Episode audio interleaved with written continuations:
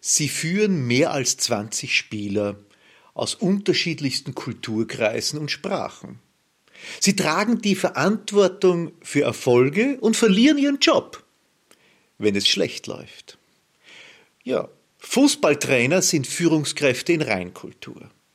Und sie können nur dann Erfolg haben, wenn die Mannschaft merkt, dass sie mit diesem Trainer, dass sie mit diesem Coach auch in Zukunft erfolgreich sein kann. Und diese Logik aus der Fußballecke ist eins zu eins übertragbar in den Unternehmeralltag. Denn was schweißt eine Mannschaft zusammen? Ist es Teambuilding? Ist es Chaka-Chaka-Veranstaltungen zu machen? Seilklettern oder Raftingtouren? Nein, das alles nicht. Das kann ein nettes Belohnungsinstrumentarium sein, aber es schweißt die Mannschaft nicht zusammen. Diesen Quatsch kann man dafür vergessen. Was wirklich der Kit für eine Mannschaft ist, das ist der Erfolg. Also immer wiederum die Frage, kann dieser Trainer, kann dieser Coach, kann diese Führungskraft sicherstellen, dass wir in Zukunft erfolgreich sind? Ja, und damit herzlich willkommen. Herzlich willkommen in der Welt von mehr Wirksamkeit und weniger Stress. Herzlich willkommen in der Welt von Michael Holub. Sie hören einen Podcast zum Thema wirksame Führung. Es ist dies die zweite von insgesamt vier Episoden. Die Kernaufgaben wirksamer Führung beginnen als erstes einmal mit der klaren Zielsetzung.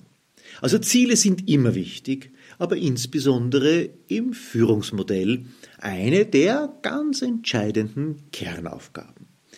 Und zwar sind Ziele in zwei Richtungen wichtig. Auf der einen Seite natürlich, was wollen wir erreichen?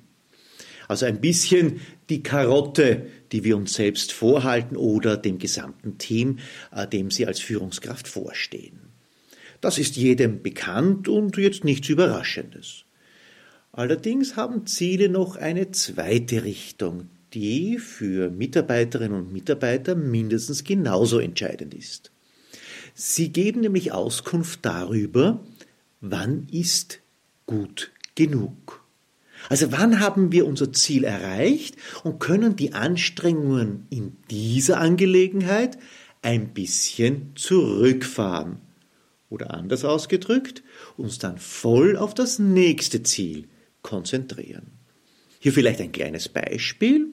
Angenommen, Sie sind Marketingmitarbeiterin und für eine Hausmesse zuständig.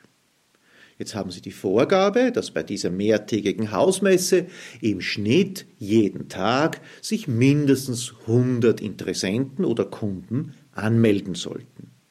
Drei Wochen vor der Veranstaltung sind Sie in der glücklichen Lage, dass Sie im Schnitt schon über 100 Anmeldungen pro Tag haben, bei manchen Tagen noch nicht ganz und bei anderen Tagen dafür schon etwas über das Ziel, über das ausgegebene Ziel hinausgehend dann können Sie als Marketingmitarbeiterin in dieser Angelegenheit Ihre Kraft ein bisschen herausnehmen, weil es ist bereits gut genug. Also sind Ziele in beide Richtungen wichtig und beide Richtungen sollten Sie als Führungskraft beherrschen. Sowohl die Vorgabe, was muss erreicht werden, als auch die Information, es ist gut genug. Das führt bei Ihnen beim Team und bei jeder Mitarbeiterin und jedem Mitarbeiter zur entsprechenden Entspannung. Wenn Sie Ziele ausgeben, so sind Sie als Führungskraft, und da geht es niemandem wahrscheinlich anders, relativ rasch bei der Verteilung neuer Aufgaben. Das heißt, es kommt eine neue Idee, es kommt ein neues Projekt und es wird als Ziel ausgegeben, dieses Projekt entsprechend erfolgreich innerhalb kürzester Zeit umzusetzen. Aber halt. Das ist natürlich nicht alles.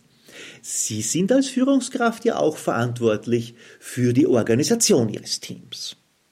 Und hier ist eine der wesentlichsten Aufgaben die Ressourcenplanung. Und hier ist natürlich die Zeitressource jedes Mitarbeiters, jeder Mitarbeiterin genauso gemeint wie die technische Ausstattung Ihres Teams. Darüber hinaus allerdings auch, wie laufen die Prozesse bei Ihnen im Team und vielleicht zu den Nachbarabteilungen. Und gerade in der heutigen Zeit der Digitalisierung kommen hier komplett neue Ansprüche auf Sie als Führungskraft dazu. Hier kann es zu gewaltigen Einsparungen kommen, insbesondere bei der Ressource Zeit. Auch hier ein kleines Beispiel. Ein Kunde von mir hat einmal ausgerechnet, dass ein Vertriebsmeeting, das er online über Zoom zum Beispiel abwickelt, in Summe zwei Arbeitstage kostet, also zwei Manntage. Sowohl das Meeting als auch Vorbereitung, ein bisschen Nachbereitung. Wenn er dasselbe Meeting inklusive der Anreise und Abreise aus ganz Österreich in die Zentrale nach Graz veranstaltet, ist das eine Mannwoche, die er dafür benötigt. Plus Zusatzkosten für Hotels. Plus, und das kommt halt manchmal auch dazu, relativ große Unzufriedenheit bei den Außendienstmitarbeiterinnen und Außendienstmitarbeitern, weil sie so viel Zeit sinnlos aus ihrer Sicht im Auto verbringen müssen. Also auch das gehört zum Organisieren durch die Führungskraft dazu. Und wie alles ist auch das natürlich mit Entscheidungen verbunden. Entscheidungen sind für jede Führungskraft schwierig, weil sie immer oder fast immer mit Unsicherheit verbunden sind. Also kaum eine Entscheidung ist begleitet von 100% Wissen, weil wir in einer Welt leben, wo wir 100% Wissen gar nicht bekommen können, weil es zu viel Ressourcen binden würde. Entweder es zu viel Geld kostet, zu viel Zeit benötigt, damit wir jedes Wenn und Aber hier hinterfragen können. Also müssen wir als Führungskraft unter Unsicherheit entscheiden. Sich für eine Sache zu entscheiden, bedeutet ja immer, alle anderen Optionen, die es auch vielleicht gegeben hätte, außer Ansatz zu lassen. Also wir verlieren alle anderen Möglichkeiten. Und deshalb gibt es sehr viele Führungskräfte leider, die am liebsten gar nicht entscheiden. Und das ist nicht schlecht. Aber vielleicht können wir es noch ein bisschen herunterbrechen, warum Führungskräfte nicht entscheiden wollen. Zum einen, sie möchten keine Fehler machen. Das lässt sich ein bisschen ja, abschwächen, wenn man sich vorstellt, was ist denn das sogenannte Worst-Case-Szenario? Also was kann schlechtestenfalls passieren, wenn alles schief geht? Und zumeist kommt man drauf, okay, ich kann entscheiden, weil so dramatisch ist das schlechteste aller möglichen Ergebnisse auch nicht. Und ich gehe ja nicht davon aus, dass der schlechteste Fall eintreten wird. Andere Führungskräfte wiederum streben sehr wohl die 100% Information an. Das heißt, sie wollen nicht unter Unsicherheit entscheiden, sie wollen alles, ich sage es einmal flapsig, zu Tode analysieren. Hier kann ich eine kleine Hilfestellung geben. Setzen Sie sich selbst ein Zeitlimit. Ich entscheide morgen in der Früh. Ist übrigens ein sehr guter Zugang für sehr viele Entscheidungen, nochmals darüber zu schlafen. Und die dritte Gruppe von Führungskräften, die nicht entscheiden will, ja, sie möchten sich nicht unbeliebt machen, weil so viele Entscheidungen bedeuten einen Zugewinn für den einen und ein etwas negativeres Ergebnis vielleicht für die andere Mitarbeiterin. Aber führen heißt nicht, den Beliebtheitswettbewerb zu gewinnen, sondern erfolgreich zu sein. Wie werden Fehlentscheidungen getroffen? Das klingt eigenwillig, ist es auch, allerdings aus Fehlern, aus Fehlentscheidungen und aus der Gefahr, woraus Fehlentscheidungen entstehen, können wir für uns sehr schön ableiten, wie wir uns dagegen wappnen möchten. Die erste Ursache von Fehlentscheidungen sind einmal zu schnelle, zu vorschnelle Lösungen. Das heißt, hier wird nach der Methode Geschwindigkeit ist alles eine Lösung angestrebt, die man überhaupt noch nicht wohl überlegt hat. Hand in Hand damit, mit dieser ersten Methode sicher Fehlentscheidungen zu treffen, geht auch die Annahme der erstbesten Lösung. Also wir kommen zu einem Thema, zu einem Problem und wir finden eine Lösung. Diese Lösung gefällt uns schon sehr gut und das ist gefährlich. Wir sind sozusagen hier sehr verführt, erstens einmal schnell zu entscheiden und diese erste, nämlich die erstbeste Lösung, gleich einmal zu nehmen. Zu sagen, das passt, Problem erledigt, wir können zum nächsten Thema übergehen.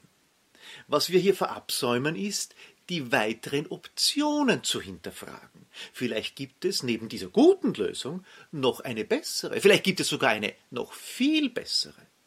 Das Unangenehme bei dieser Vorgangsweise ist, dass wir auf den Fehler manchmal gar nicht und manchmal erst sehr spät aufmerksam werden. Nämlich dann, wenn trotzdem etwas schief geht, wir der Meinung waren, wir haben eine gute Lösung gefunden gehabt.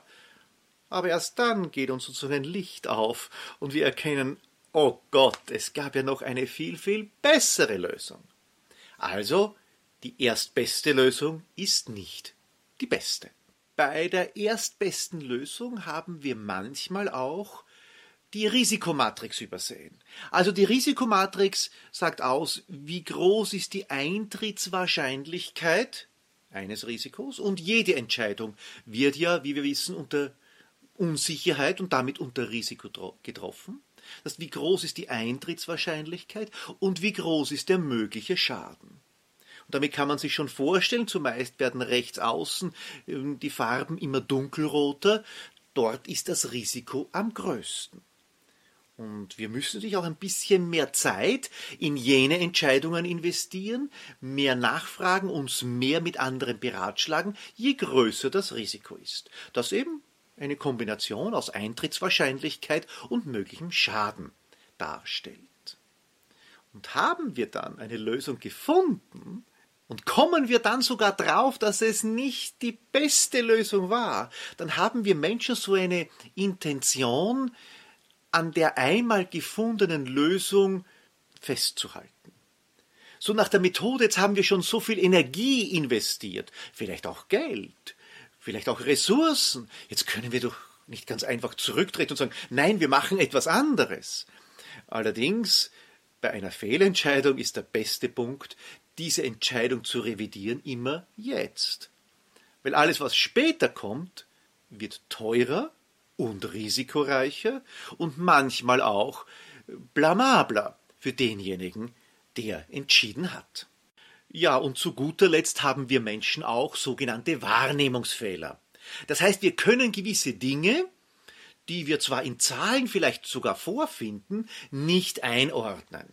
Also das ist in Zeiten wie diesen, mitten in der Corona-Krise Phase 2, jeden Tag uns bekannt. Wir lesen eine Zahl, Infektionsrate geht nach oben, müssen diese Zahl in Verbindung bringen mit getesteten Personen, in Verbindung bringen mit Auslastung äh, der Intensivbetten, in Verbindung bringen mit äh, Toten, die wir pro 100.000 Einwohner haben und irgendwann scheitern wir dann. Dann folgen wir nur mit dem Gefühl, und das kann uns natürlich irreleiten.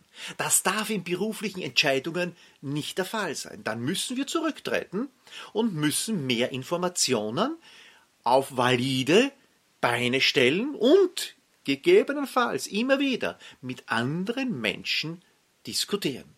Da geht es nicht darum, Konsens zu finden, sondern unterschiedliche Meinungen einzufordern und diese in den eigenen Entscheidungsprozess einfließen zu lassen.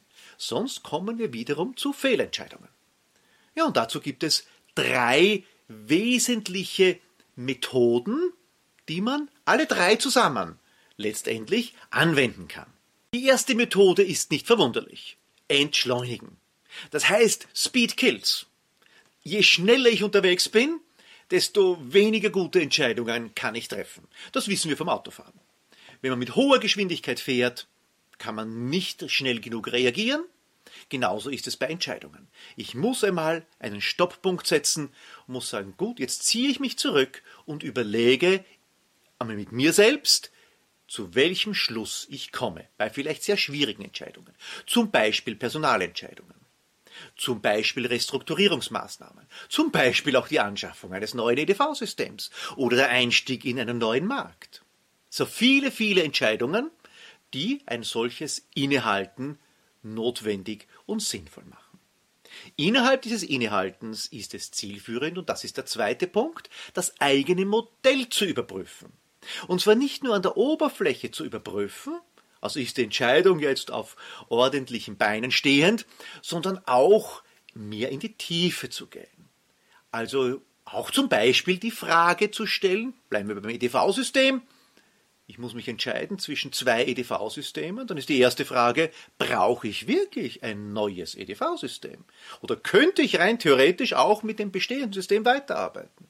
Das sind so grundsätzliche Fragen, die im Entscheidungsprozess, wenn sie zu spät gestellt werden, sehr, sehr unangenehm sind, aber am Beginn sehr wichtig sind. Weil am Beginn kann ich noch immer den gesamten Prozess in der angemessenen Zeit dann durchschreiten. Je früher, desto besser sollten solche, Anführungszeichen, unangenehmen Fragen kommen. Also das eigene Modell prüfen ist Punkt 2. Und der dritte Punkt ist fast mein Lieblingspunkt. Wir suchen uns einen Advocatus Diaboli. Also den Anwalt des Teufels, das ist er natürlich nicht.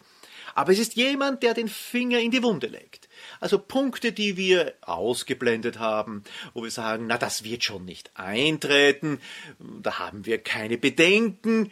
Genau diese Punkte werden vom Advocatus Diaboli, einem befreundeten Kollegen, einem Mitstreiter, der diese Rolle übernimmt und uns davor schützt, in Unkenntnis oder in zu geringer Beachtung dieses Punktes eine Fehlentscheidung zu treffen. Entscheidungen zu treffen ist also eines der Kernstücke jeder Führungskraft. Das wird von Ihnen, von Ihren Mitarbeiterinnen und Mitarbeitern auch verlangt, das wird von Ihren Vorgesetzten verlangt, aber lassen Sie sich nicht in die Irre führen. Sie haben ja eine Verpflichtung, die richtigen Entscheidungen zu treffen. Und hier hilft uns wiederum der Pareto. Sie sollten in 80 Prozent der Fälle die richtige Entscheidung treffen. Dann haben alle anderen auch Nachsicht mit den weniger optimalen Entscheidungen, weil sie ja jede Entscheidung unter Risiko treffen. Sie haben nicht 100 Prozent Information und müssen trotzdem entscheiden. Also, Sie haben Ihre Entscheidungen getroffen? Sie können mit Ihren Entscheidungen leben? Sehr gut. Jetzt geht es daran, die Umsetzung auch zu kontrollieren. Und damit sind wir beim vierten Punkt der Kernaufgaben wirksamer Führung. Kontrolle ist Wertschätzung. Und zwar Wertschätzung für die Leistung Ihrer Mitarbeiterin, Ihres Mitarbeiters. Kontrolle heißt nicht Fehlersuche. Das ist manchmal ein Irrtum. Kontrolle heißt, ich überprüfe, ob das Ergebnis meinen Erwartungen entspricht. Und ich hoffe natürlich, dass ich positiv beeindruckt werde als Führungskraft. Das heißt, dass ich guten Grund finde, mit meiner Mitarbeiterin, meinem Mitarbeiter ein positives Feedbackgespräch über den Projektverlauf als ein Beispiel führen zu können. Aber ich muss kontrollieren. Wenn ich nicht kontrolliere, wird es auch für den Mitarbeiter, die Mitarbeiterin irgendwann einmal uninteressant werden wenn ich eine Arbeit leiste und niemand schaut sich diese Leistung an, dann ist erstens einmal meine Le Leistung schlecht bewertet und zu guter Letzt fühle ich mich als Mensch nicht wertgeschätzt. Also kontrollieren Sie bitte. In manchen Bereichen ist Kontrolle natürlich etwas, was in der Sache selbst verankert ist, Qualitätsmanagement zum Beispiel. In anderen Bereichen ist es naheliegend dass man im Bereich von Controlling und Buchhaltung entsprechende Kontrollen einbaut. Aber auch in anderen Bereichen, wo vielleicht Kreativität viel mehr gefordert wird, ist Kontrolle im Sinne von Überprüfen der guten Leistung eine hohe Wertschätzung der Arbeit jedes einzelnen Mitarbeiters, jeder einzelnen Mitarbeiterin. Im Rahmen der Kontrolle werden Sie natürlich auch fündig werden, wo sie herausragende Leistung vorfinden und wo vielleicht der eine oder die andere noch Lücken hat. Das heißt, hier ist dann Förderung notwendig. Also wenn Sie ein gewisses Leistungsmerkmal, eine Fähigkeit, eine Kenntnis bei einem Teammitglied haben möchten, dann müssen Sie als Führungskraft dafür Sorge tragen, dass diese Fähigkeit gefördert wird. Sie können nicht nur fordern. Fordern ist der eine Punkt. Wenn Sie dann merken, es kann nicht erfüllt werden, und das ist objektiv feststellbar, dann muss es ein entsprechendes unterstützendes Element geben im Sinne von fördern. Um dann im Rahmen der Entwicklungsstufen hoffentlich mit dem gesamten Team und wenn nicht das gesamte Team betroffen war, dann mit einzelnen Mitarbeiterinnen und Mitarbeitern zu feiern. Nämlich die Erfolge zu feiern, zu sagen, das haben wir erreicht, das haben wir gut gemacht, das haben wir herausragend gemacht. Aber auch hier gibt es natürlich eine andere Seite. Vom Fordern über Fördern zum Feiern und manchmal, leider, müssen sie sich, und das ist auch Aufgabe der Führungskraft, auch von Mitarbeiterinnen oder Mitarbeitern trennen. Weil, trotz aller Förderung, man nie zum Feiern kommt, also man nie einen Erfolg einfahren kann. Dann muss man sich trennen. Und deshalb gibt es, manchen Firmen wird es auch lustig so dargeboten, aber sehr ernst, die 4F. Fordern, fördern, feiern oder leider manchmal notwendig auch feuern. Mit dem letzten Punkt der Kernaufgaben wirksamer Führung haben sehr viele Menschen ein Problem. Ich gebe zu, ich hatte es lange Zeit auch. Und das ist der Anspruch Null Fehler. Wenn wir als Menschen über Null Fehler nachdenken, so müssen wir eingestehen, das können wir ganz einfach nicht. Wir machen Fehler. Warum? Weil wir Menschen sind. Wir machen Fehler und lernen daraus. Das ist gut. Aber eben nicht null Fehler. Und der Spruch, äh, Fehler sind wichtig, um etwas zu lernen. Ich muss ja nicht jeden Fehler machen, um zu lernen. Das gilt halt auch. Und jeder Fehler ist willkommen, zumindest beim ersten Mal. Auch diesen Spruch höre ich nicht allzu gerne. Wie gesagt, ich muss nicht jeden Fehler machen. Aber wie komme ich dann zu null Fehler? Kann ich das überhaupt schaffen? Will ich das überhaupt? Nun, hier vielleicht einige plakative Beispiele. Sie fliegen mit dem Flugzeug als Passagier. Möchten Sie einen Piloten haben, der in 80 Prozent der Fälle fehlerfrei fliegt? Oder hätten Sie lieber einen Piloten eben? 100 Prozent hätten Sie lieber. Bei einem Chirurgen wahrscheinlich auch eher, auch bei einem Feuerwehrmann auch wenn Sie mit dem Taxi dann vom Flughafen ins Hotel fahren, hätten Sie gerne einen Taxifahrer, der nicht allzu viele Fahrfehler begeht und nicht in einen Unfall verwickelt ist. Und damit sind wir schon bei der entscheidenden Formulierung. Null Fehler ist ein Anspruch, wo wir nur möglichst nahe herankommen können. Wir werden es niemals 100% erreichen, aber wir möchten möglichst nahe an Null Fehler kommen. Das erwarten unsere Kunden, das erwarten ihre Mitarbeiterinnen und Mitarbeiter von ihnen als Führungskraft, das erwarten ihre Geldgeber, die Inhaber ihres Unternehmens, das erwartet die Gesellschaft, was auch immer sie produzieren oder herstellen, dass das nicht gerade andauernd fehlerbehaftet ist. Ihr Anspruch muss es sein, dass sie null Fehler erreichen. Und dann werden sie automatisch besser werden und diesem Anspruch immer näher kommen. Ja, und dann haben sie es geschafft. Die Kernaufgaben wirksamer Führung. Ich darf Ihnen wie immer alles Gute wünschen. Es gibt ja noch zwei weitere Episoden zu diesem Lehrgang, wirksame Führung. Wir haben die Prinzipien und die Kernaufgaben jetzt bereits abgeschlossen und ich freue mich auch, Sie bei der nächsten Episode wieder begrüßen zu dürfen. Viel Erfolg, alles Gute und bleiben Sie gesund. Ihr Michael Holub.